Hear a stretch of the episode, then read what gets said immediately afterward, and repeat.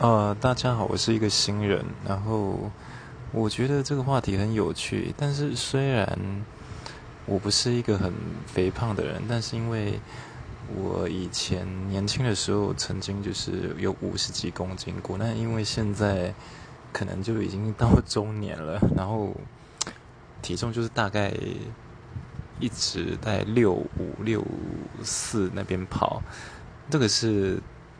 前两个月前的事情，然后我必须要说，就是后来我毅然决然的开始禁止自己吃淀粉，蛮有效的。就是你肉可以吃，你也可以摄取适当的油分，但是千万不要吃呃淀粉的炸物。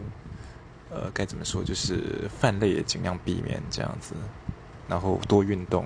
真的，我一下就掉到五十八了。